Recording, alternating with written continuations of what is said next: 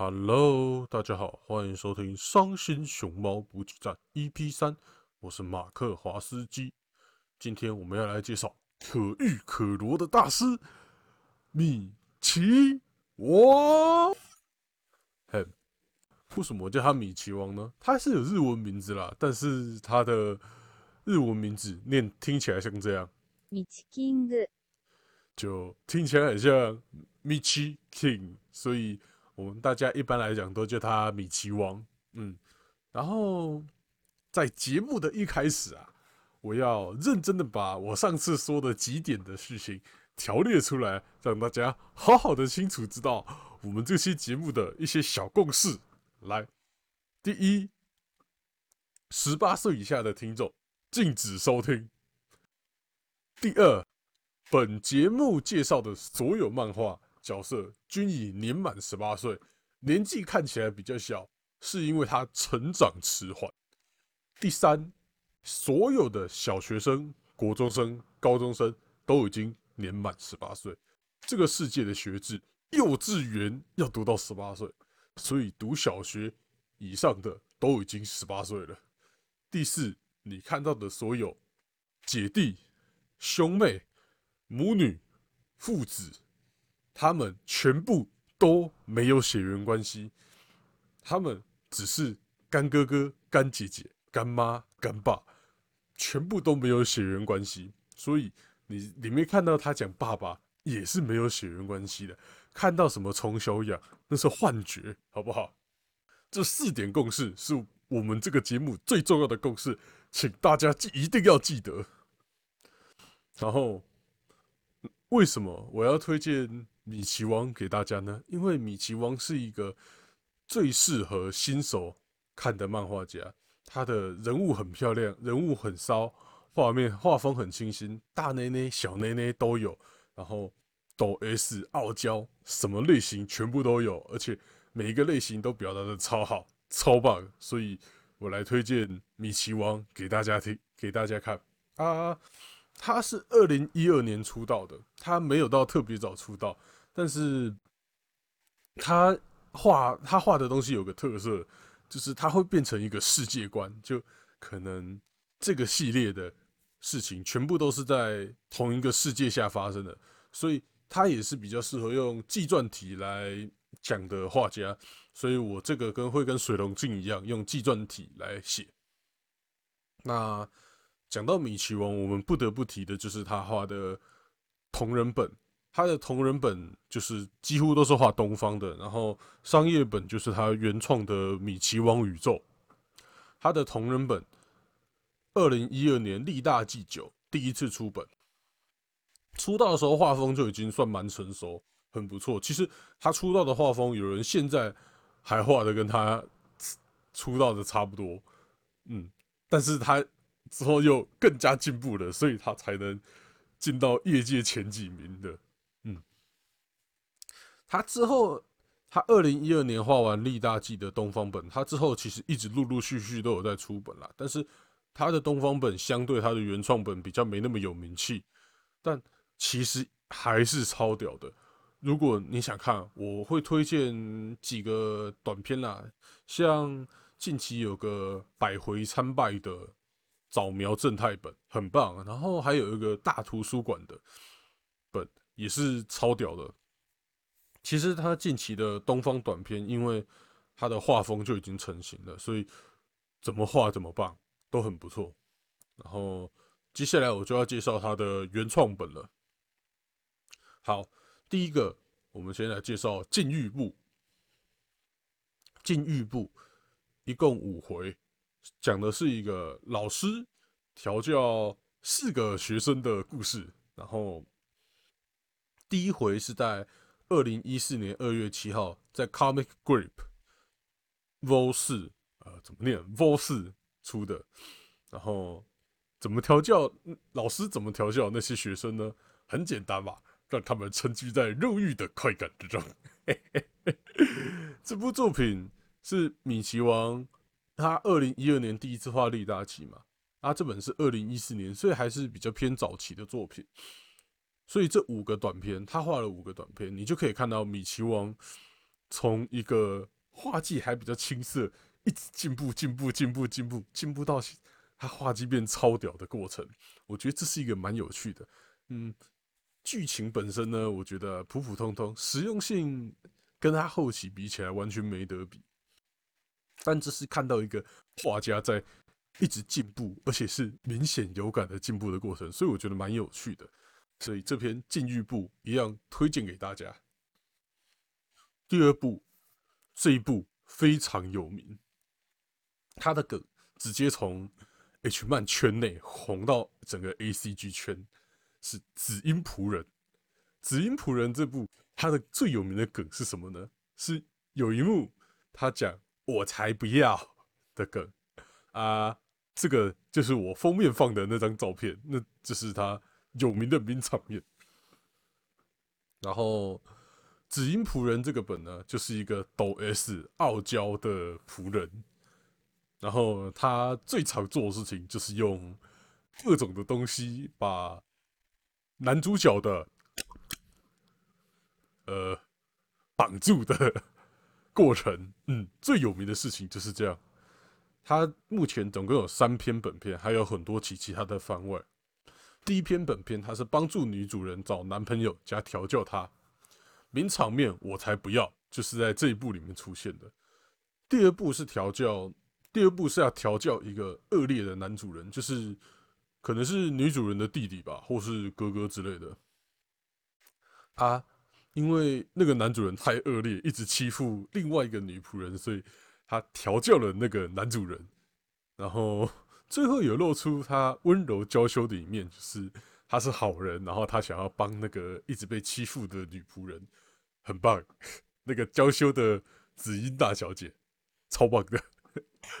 第三部就是女主人的男朋友原本想要原本要来跟女主人约会，结果出现的是紫英，嘿嘿嘿，然后紫英就是继续就像他平常一样，用恶毒的方式一直辱骂男主角，然后最后臣服在男主角的。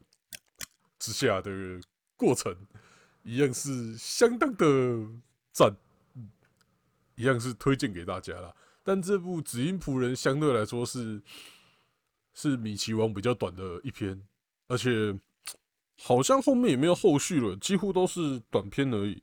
但其实蛮期待多画几篇紫音紫音女仆相关的本啦，真的是很想看。这这这。最喜欢米奇王的抖 S 本了，超超超棒！好了，那我们进第三篇。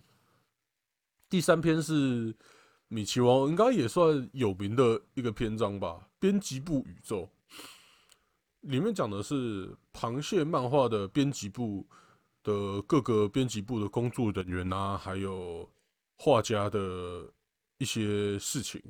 啊，第一部是出在二零一五年七月号的《快乐天》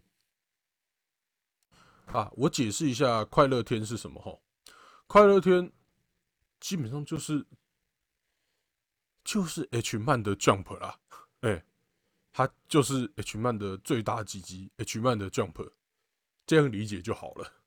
嗯，他一开始还是，所以米奇王一开始是出在其他小的漫画上，之后就跳到 H 漫的 Jump 了。所以恭喜他高升了，现在他几乎也都是在快乐天上面。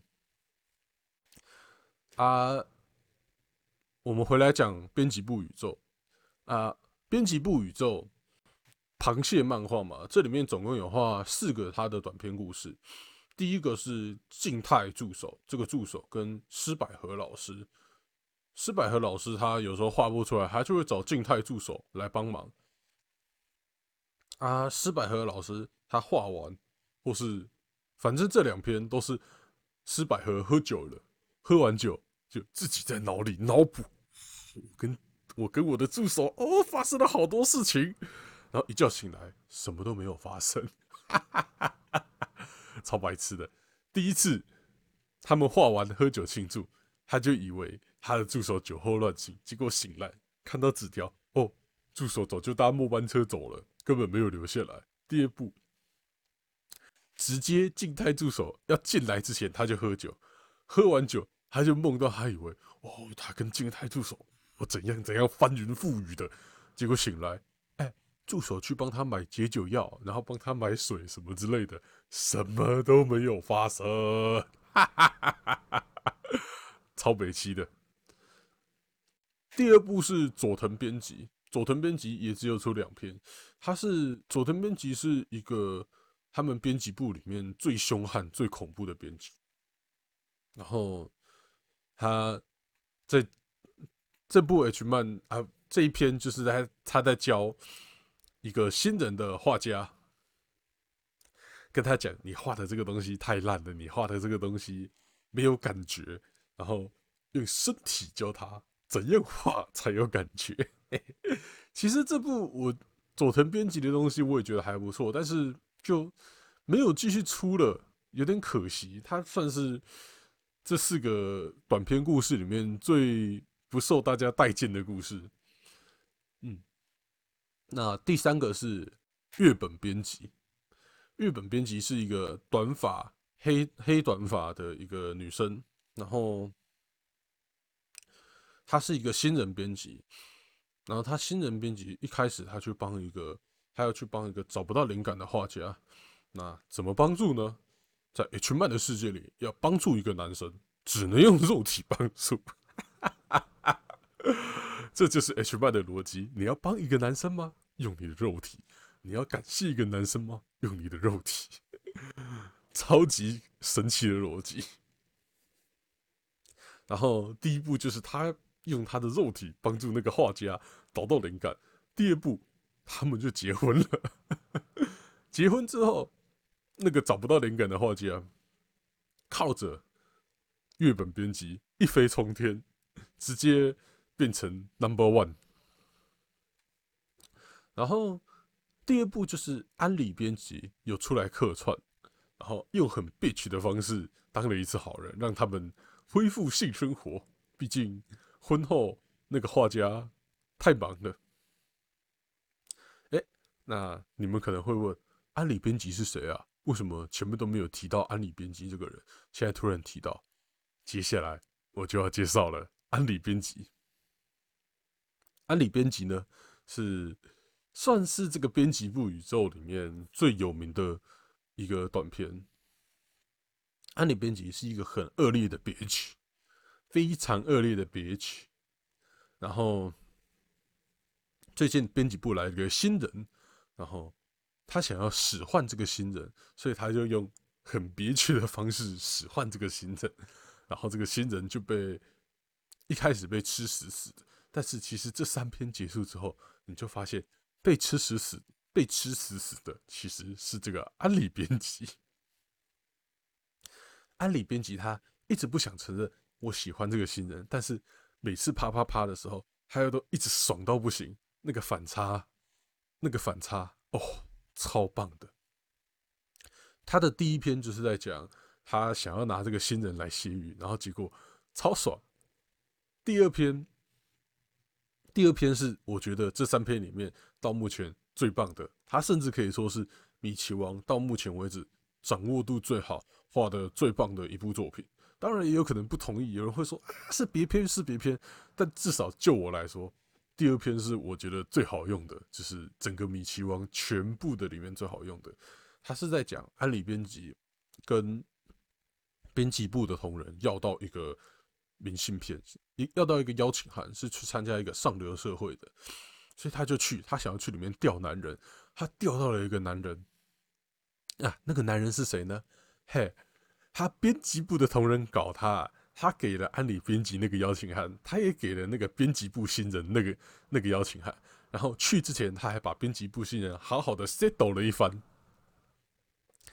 安里安里编辑调到的男人就是那个编辑部新人。那个编辑部新人他看起来呆呆蠢蠢的，然后他的头发完全遮住他的眼睛。结果说：“哦，帅到不行。”然后安里跟。编辑部新人啪啪啪的时候，就直接爽到不行。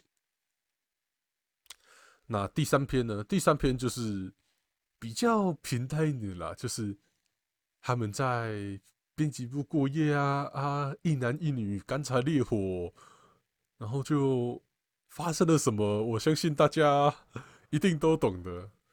一男一女深夜在编辑部会发生什么？大家一定知道吗？H 漫的逻辑，一个男生一个女生，不管在什么环境，都会一定要发生什么事情吗？不发生什么事情就画不成了吗？好了，那编辑部宇宙四个短片，静态助手和施百合老师，然后第二个是佐藤编辑，第三个是月本编辑，第四个是安里编辑。这几部大概到这边，嗯，然后目前看起来就是安里编辑的反应比较好啦，所以之后如果编辑部宇宙还有要出序章的话，我相信应该也是以安里编辑为主，嗯，我也没觉得不好啦，因为安里编辑其实很棒。那接下来就要进到米奇王最大、最大、最大、太大了吧的宇宙解体验。宇宙，这个宇宙有四个作品，有两个短片，两个长片。两个短片分别是《解体验岁月》《解体验愿望》，然后长片分别是《解体验周间》还有《解体验女学聊》。这四篇的角色，这四篇的角色全部都互相有关系。嗯，怎么个有关系法呢？我在这篇文章的下面附上一个。这他们关系图的连接了，大家自己去看，你讲起来很复杂。那长篇解体验，我只会讲长篇解体验周间跟解体验血疗，短篇的岁月跟愿望就其实没什么影响了，它就只是一个短篇而已。那长篇解体验周间 Comic Grave 第十六号在二零一五年二月六号发行，总共有。一到五篇，然后还有一个 SP。这篇故事在讲什么呢？是一个大姐、一个大哥跟三个妹妹。妹妹们讨厌哥哥，但其实里面的二妹偷偷喜欢着大哥。所以他开发了一个城市，他这个城市会让大家脑袋误以为这个人是一个小孩，是一个小孩，所以他就让大家以为大哥是一个小孩，然后。其实这三姐三姐妹都是你知道正太控地控，所以他们看到他是小孩之后就啊疯狂爱上他，当然二妹除外了。所以就是大姐跟小妹疯狂的跟这个小小孩，嗯，疯狂的做一些事情。当然之后这件事情就变康了嘛，但之后。还是用一些方式让他们，让他让大大姐跟小妹还是被大哥征服了。那中间征服的过程，还有中间跟小小孩发生事情的过程，当然就是这部漫画的主轴啦。嗯，其实还蛮好看，很赞。然后这部一到五出完，一到五跟 SP 出完之后。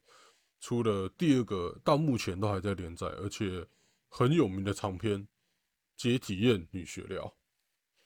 快乐天二零一七年四月号开始的，目前出了一到九，然后还有几个番外，一点五、四点五跟五点五，好像还有其他的啦，但呃，竹番不及备载。那这篇故事里面在讲的就是，哎，女色间的小弟弟。他原本是被女社间疯狂使唤的人，哎，变成了小孩。那怎么变成小孩的呢？就是解体验周间之前那个大哥跟三个妹妹的小妹，啪啪啪啪的太夸张，被家里人觉得你不能这样，所以他就被丢到了这个学校的女子宿舍，然后这个学校只有女生在读，让他不能继续啪啪啪。但是他就看上了这个射箭，他的弟弟在这边做牛做马，他看上了他，然后他把他的城市偷偷安装在自己手机上，然后就让那个就让那个被做牛做马的弟弟变成小孩，变成小孩之后，整个女生宿舍都想要照顾他，最后结果是怎么样？大家轮流来照顾哦，大家轮流来照顾，会发生什么事情？哦，那跟那个皇帝啊走进后宫里面一样，真的是太屌了。然后就到处疯狂乱做嘛，但之后姐姐她觉得太奇怪了，为什么这个小妹一没跟大哥被丢来这边，他完全不会想要继续跟大哥啪啪啪，完全没有什么藕断丝连，是直接切断切的干净，所以他就跑来这个学校当实习老师，然后就发现小妹在搞鬼，所以他就把他城市删掉了，但。删掉之后，大家看那个做牛做马的小弟，做牛做马的弟弟，哎，还是小小孩，不知道为什么还是小小孩。这边米奇王老师也没有给解释，因为出到第九，我感觉应该是要出到第十完结吧，所以没有解释。那而且第九其实也才刚出，那可能第十可能三个月、四个月之后才会出吧。所以大家就静待米奇王老师要怎么解释这个事情。我感觉他应该是要做个好好的收尾了，毕竟这是阶梯恩学聊是他全部里面最长的长篇，肯定要做个好好收尾吧？你说是不是？好啦，嗯，到目前我讲了禁欲部、紫衣女仆、编辑部宇宙，还有接体验宇宙这几个算是他比较重要的大长篇。他还有出很多其他的小短篇了，这边我就没有多提，因为没有说它不好，但是我这个节我这个方式，我想要尽量以他画的大长篇为主。然后目前出了两个单行本，他台湾目前只有代理他比较早期那一本的单行本，那本就呃有禁欲部那一套了，禁欲部就是他比较早期的作品，所以就。